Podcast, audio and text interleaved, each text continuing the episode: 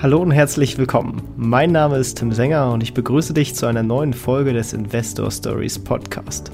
Erfahre von anderen Investoren, wie sie gestartet sind und welche Erfahrungen sie auf ihrem bisherigen Weg gemacht haben. Lass dich von ihren Geschichten, Strategien und Vorgehen inspirieren und schreibe deine eigene Investor Story. Hallo und herzlich willkommen zum Investor Stories Podcast. Jetzt hier im neuen Jahr äh, und wir gehen direkt an den Start äh, mit dem guten äh, Matthias, dem Matthias Krapp. Herzlich willkommen im Podcast. Ja, hallo Tim, grüß dich. Ja, freut mich, dass du da bist ähm, und äh, die, die Ehre hast, hier quasi die, die Premierfolge fürs neue Jahr zu machen.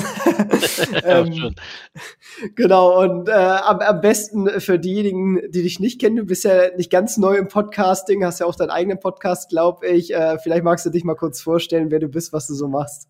Ja, hallo zusammen. Ja, das stimmt. Ich habe meinen eigenen Podcast, Wissenschaft Geld. Der ist jetzt mittlerweile, glaube ich, irgendwie bei 660 äh, Folgen anbelangt. Ähm, bin in der Finanzbranche, wenn man so will, seit jetzt in, in diesem Jahr sind es dann 40 Jahre unterwegs, weil ich 83 seinerzeit eine Bankausbildung gemacht habe und seitdem praktisch mich schwerpunktmäßig auch immer mit dem Thema Kapitalanlage beschäftigt habe. Und nach 25 Jahren, um mal so einen kleinen großen Sprung zu machen, habe ich die Bank verlassen. Während der Bankzeit äh, schwerpunktmäßig im Vermögensanlagebereich eigentlich das komplette Programm über Einzelaktien, Zertifikate, geschlossene Beteiligung, Optionsgeschäft, Devisentermingeschäfte, Depot A-Geschäft für die Bank, also Eigenanlagen getätigt und dann vor 15 Jahren in 2008 äh, praktisch die Bank verlassen, war auf dem Sprung Richtung Vorstand, hatte auch die entsprechende Ausbildung dort gemacht als Diplombank Betriebswirt und die Befähigung und habe dann aber mal mein eigenes Ding gemacht, äh, 2008 angefangen, so als Startup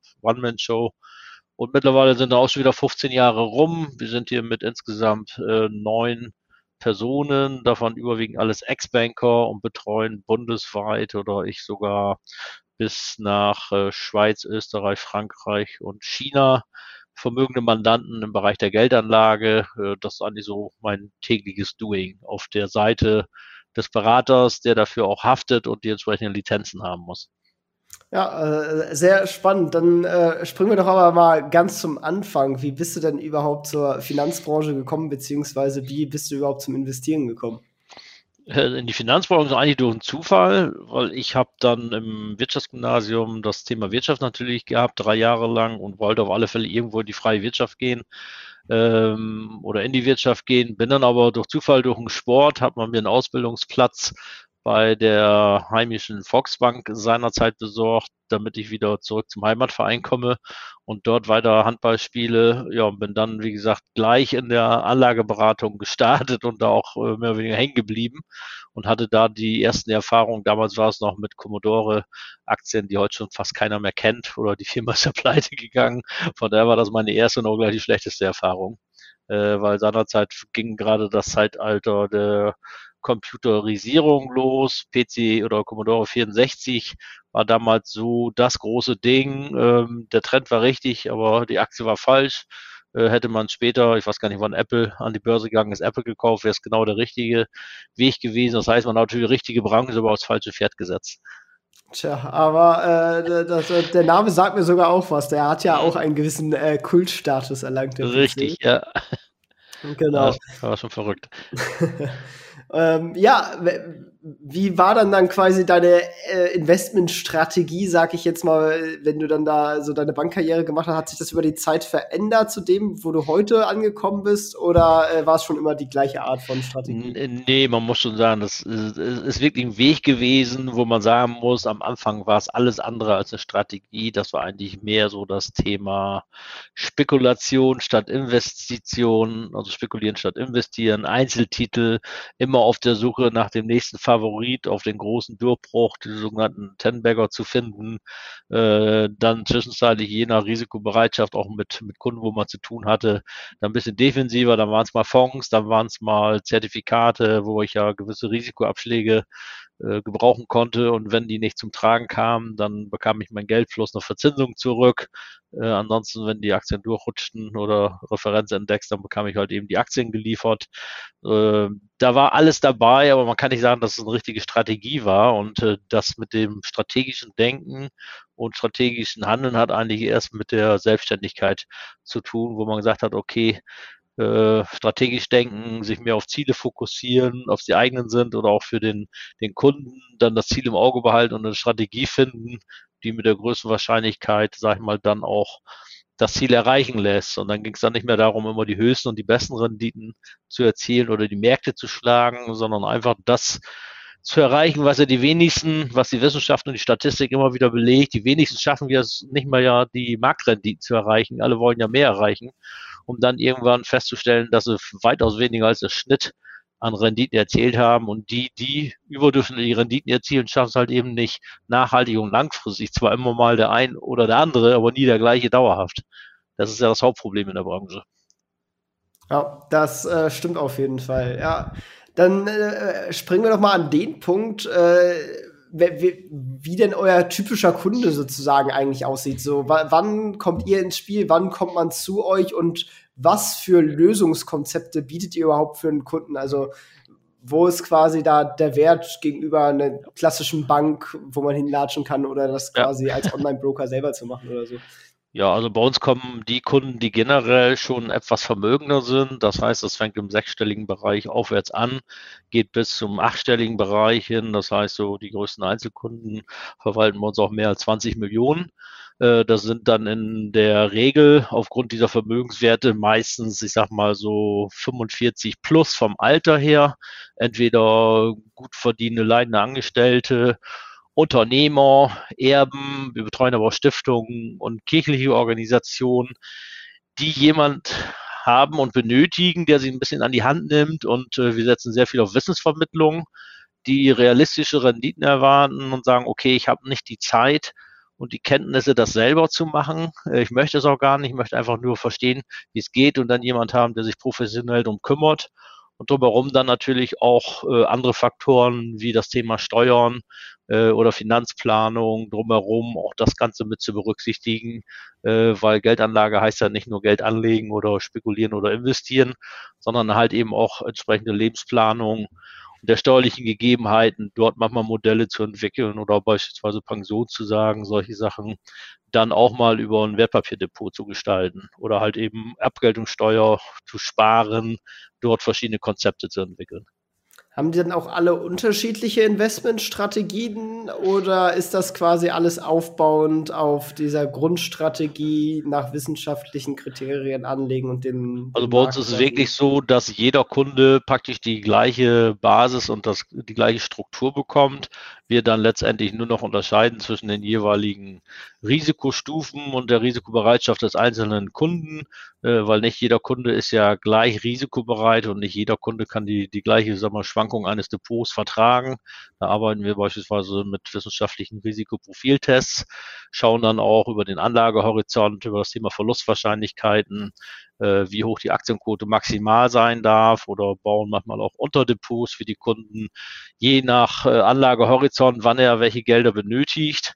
Aber die, die Grundstruktur, dieser wissenschaftliche Ansatz nach der Markteffizienzmethode, nach dem Drei-Faktoren-Modell, da sehen die Depots für jeden Kunden praktisch identisch aus. Das heißt, sie fahren über das gesamte Haus, über die gesamten verwalteten Vermögen, überall die gleichen Strukturen. Es wird also nicht bei dem einen andere Fonds als bei dem anderen genommen äh, oder äh, für einen 1A-Kunde, sage ich mal, dass es da irgendwelche besonderen Fonds gibt, die ein kleinerer Kunde nicht bekommt. Also sie bekommen alle die Qualität und die gleiche Leistung und das gleiche Konstrukt.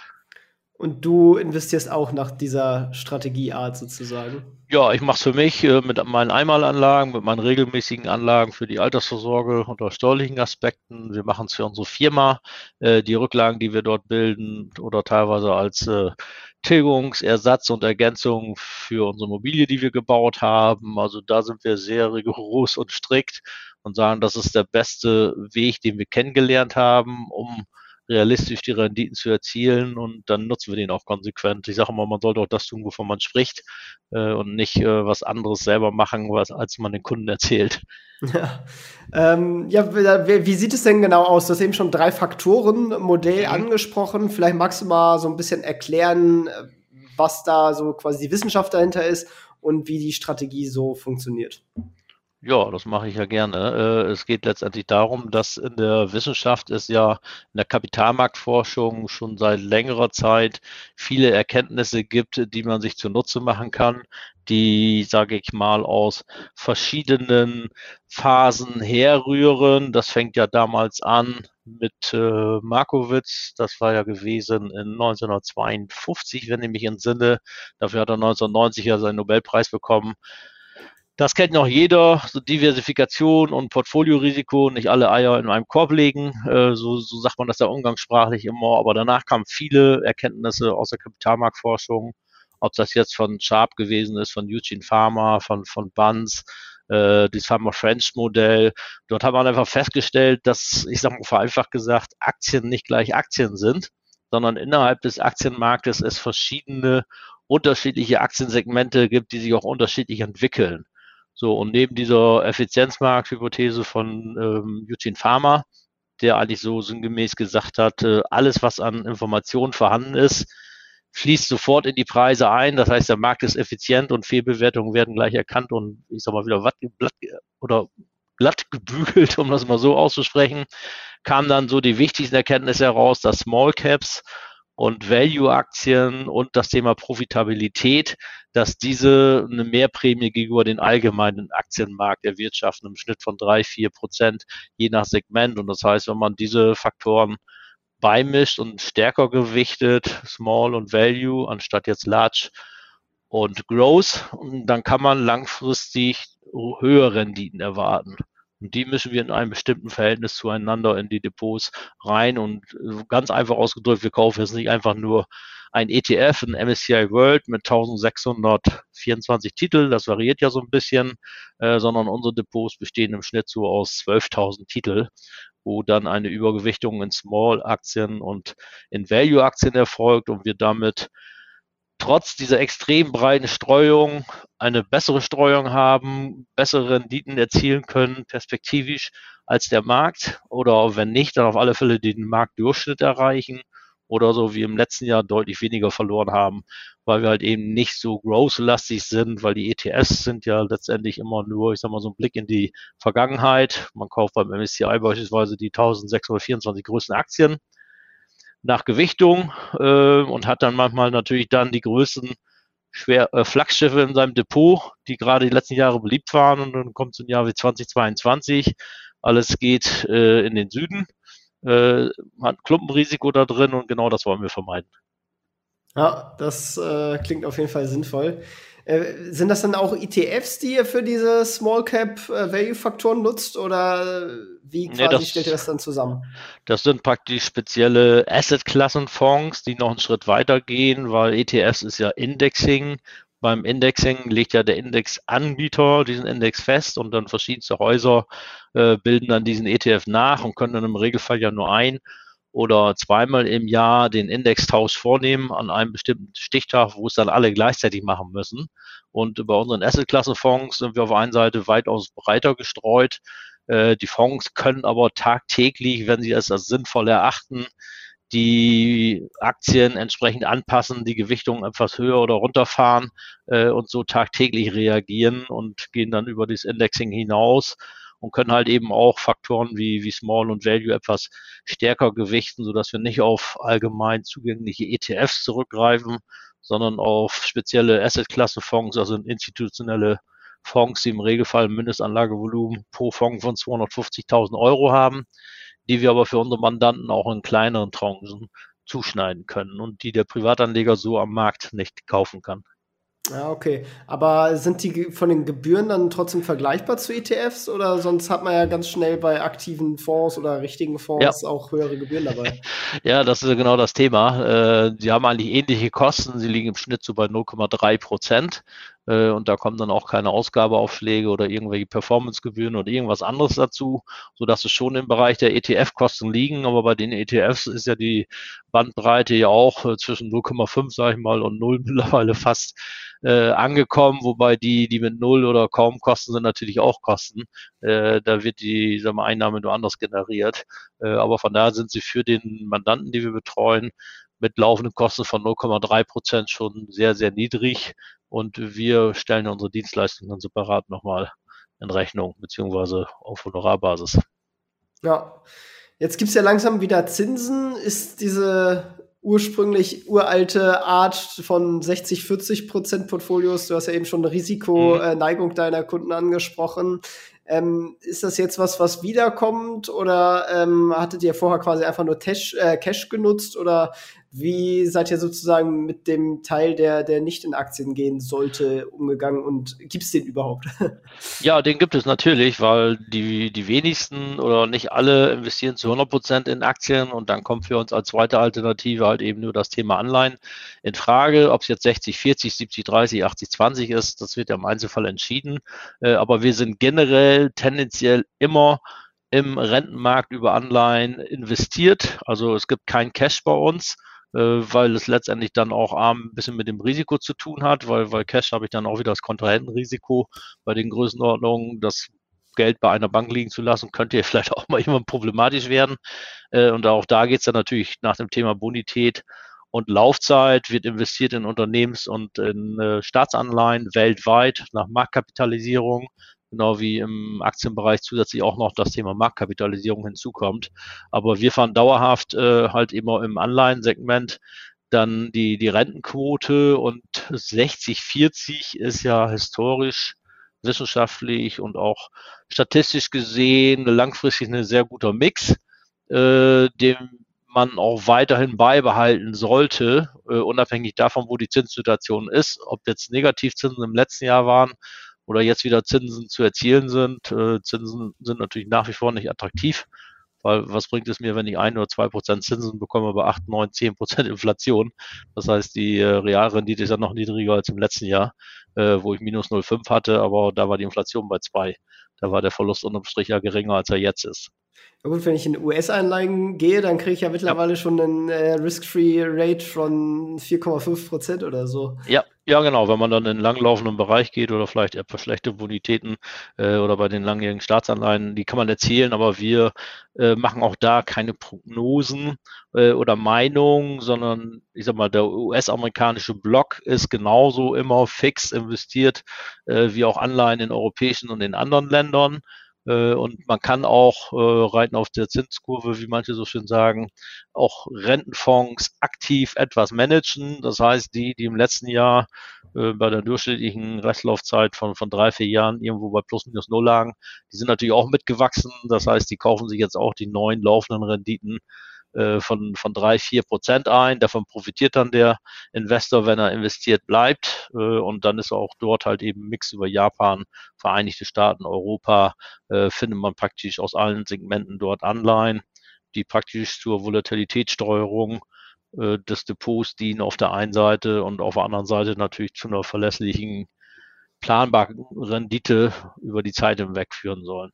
Mhm. Spielen alternative Assets bei euch äh, ein Thema? Sei es jetzt. Nein. Nee, okay. Mhm. Äh, gar nicht, weil wir einfach sagen, alles, was, was in eine andere Richtung geht, ist dann gibt man viele Risiken außer Hand, man kann sie nicht mehr aktiv steuern oder sie sind halt eben dann wieder kostenintensiver und äh, es ist ja von der Historie langfristig nach wie vor, dass Aktien die, die höchsten Renditen im liquiden Bereich bringen.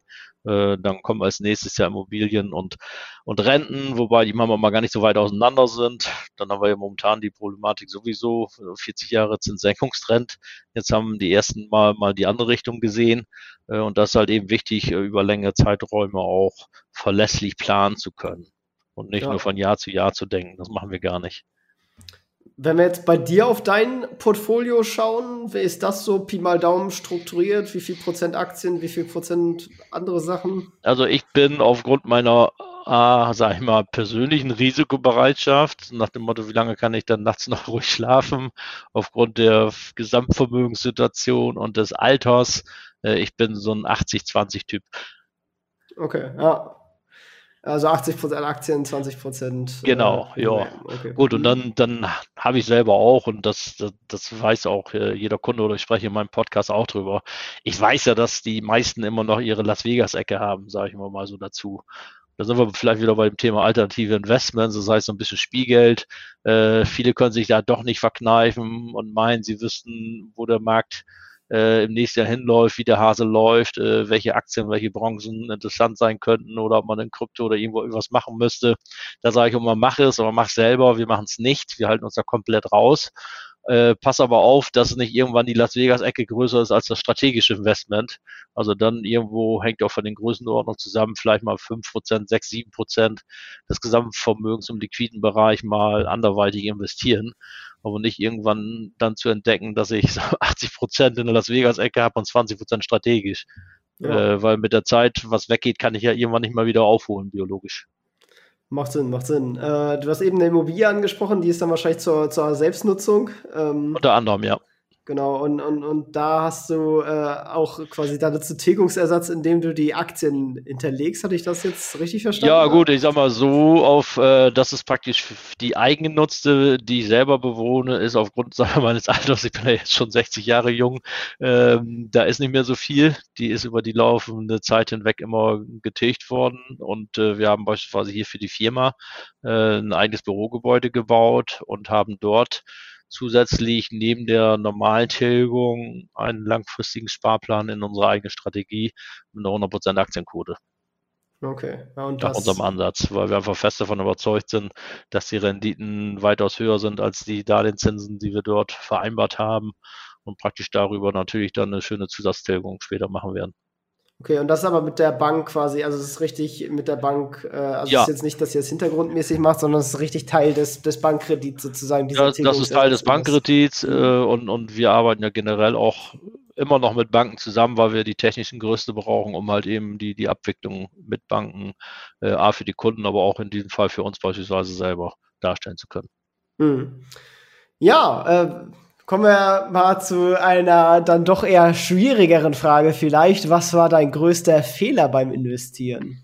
Oh, was war mein größter Fehler? Mein größter Fehler, würde ich im Nachhinein sagen, war wirklich zu spekulieren und keine Disziplin und keine Strategie zu haben, sondern wirklich dieses typische Stockpicking zu machen, mal hier, mal da, immer so ein bisschen, was könnte denn gerade interessant sein, was finde ich gerade gut, wer empfiehlt das gerade, zu meiner Zeit, wie es losging, war es noch Börsenspiegel äh, und Effekten, nee, Effektenspiegel und, und äh, Aktienanalyse, ich weiß gar nicht mehr, wie der heißt, von Bernecker.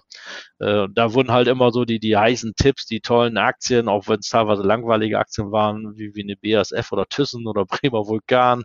Äh, das waren dann immer die, die jetzt aus irgendwelchen Gründen gerade ganz toll und interessant sein sollten, aber wie es so häufig ist, äh, entweder waren es so Fallen Angels, die sich dann nicht wieder erholt haben, oder man ist als äh, letztendlich draufgesprungen oder hat das Streichholz in die Hand bekommen, wo es schon, sagen wir mal, zu 80 Prozent abgebrannt war, was man aber zu dem Zeitpunkt natürlich nicht erkannt hat.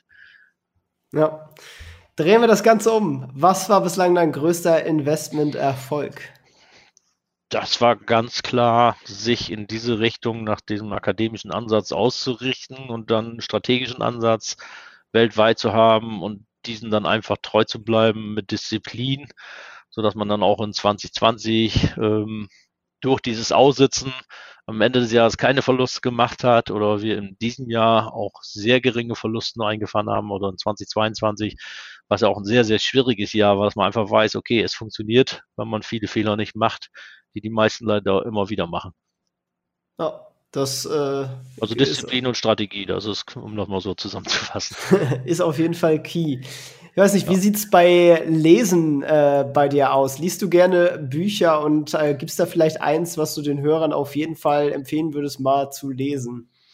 Oh, das ist jetzt eine ganz spontane Frage, aber ich glaube nach wie vor, dass damals eins der ersten, sag mal, Investmentbibeln von dem Dr. Gerd Kommer sehr aufschlussreich ist. Ich persönlich finde auch, weil es einfach zu lesen ist, das Buch So werden sie reich wie in Norwegen ganz interessant, weil da wird auch mal dargestellt, wie der norwegische Staatsfonds sein Geld investiert, mit vielen Basics drumherum, die eigentlich für jedermann geltend sind. Also so ein Thema Finanzen jetzt.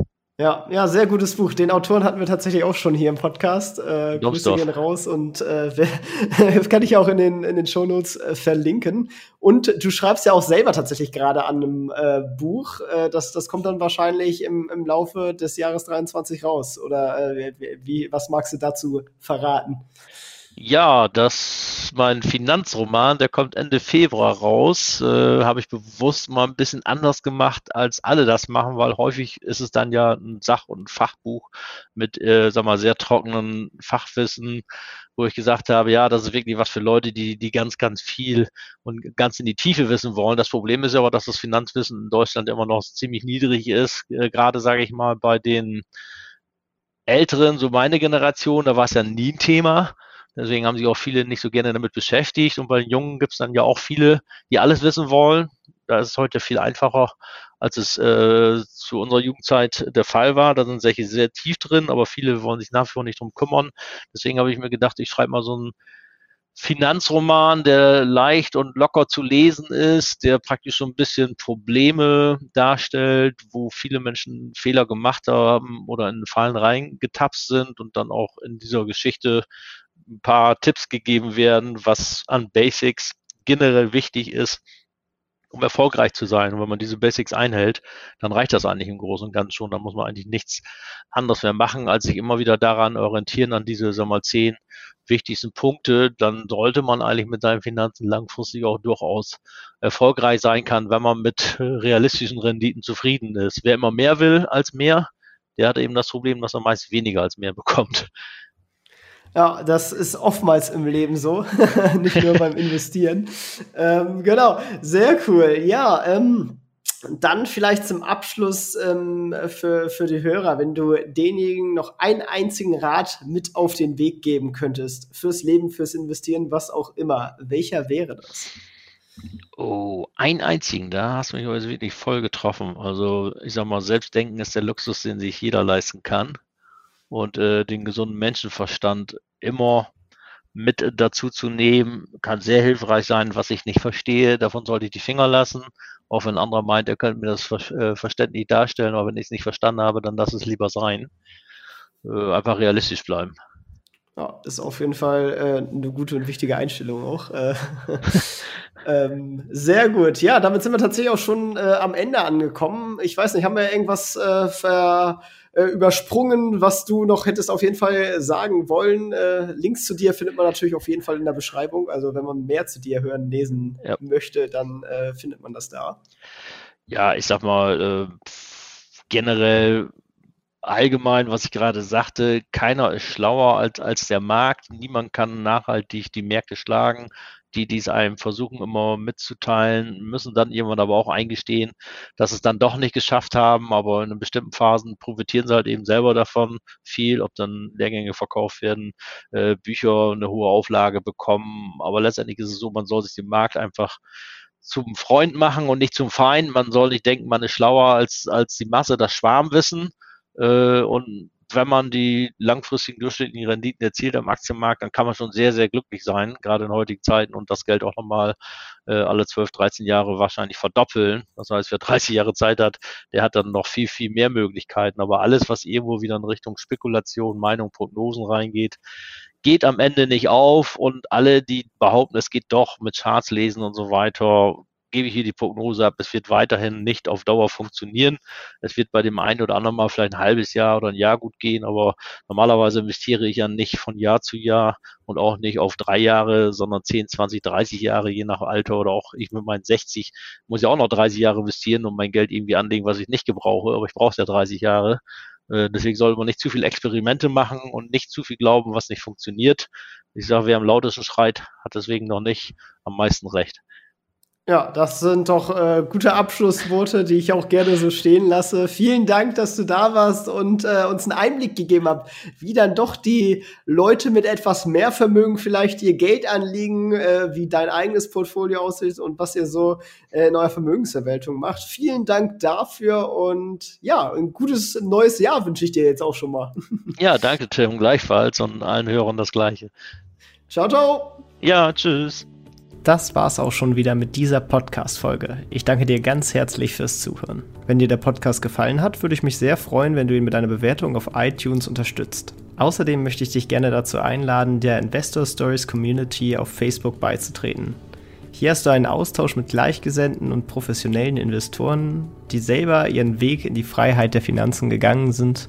Und von ihnen kannst du lernen oder auch selber andere Leute bereichern. Und zudem ist dort Feedback zum Podcast immer willkommen. Um ganz schnell dorthin zu gelangen, kannst du auch einfach investor-stories.de slash community eingeben. Ich freue mich, wenn du auch beim nächsten Mal wieder dabei bist. In diesem Sinne, alles Gute, dein Tim.